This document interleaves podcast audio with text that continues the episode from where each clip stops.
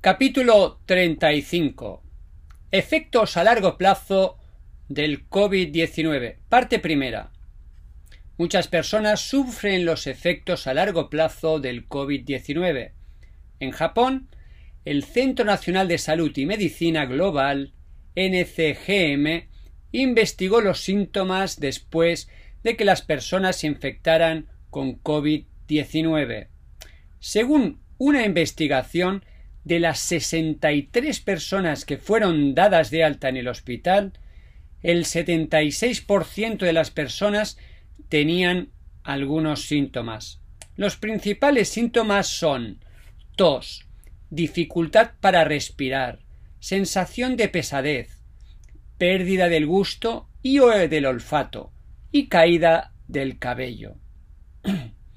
Además, el 48% de los pacientes, después de tener el primer síntoma de COVID-19, a los dos meses también tuvo síntomas y el 27% todavía experimentan esos síntomas cuatro meses después.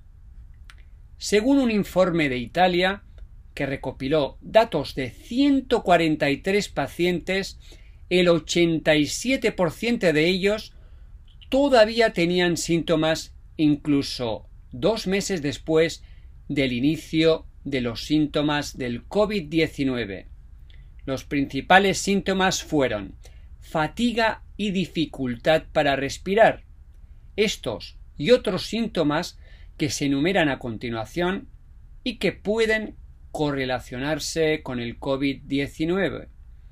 Otros síntomas detectados en el efecto a largo plazo del COVID-19 son dolor en las articulaciones y el pecho, tos, pérdida del olfato y del gusto, sequedad de los ojos y boca, secreción nasal, ojos rojos, dolor de cabeza, pérdida del apetito, mareos, dolor muscular, dolor de garganta y diarrea.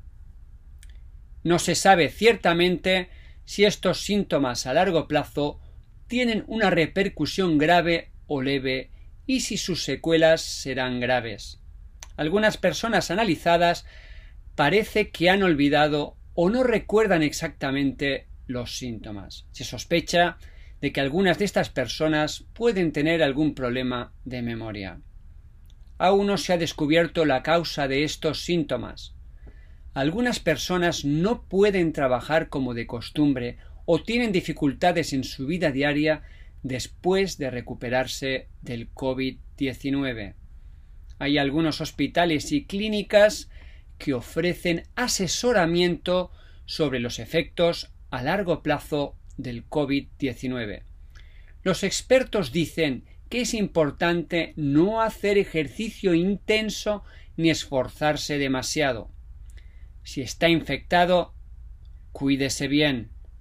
Si está cerca de alguien infectado, sea considerado con él.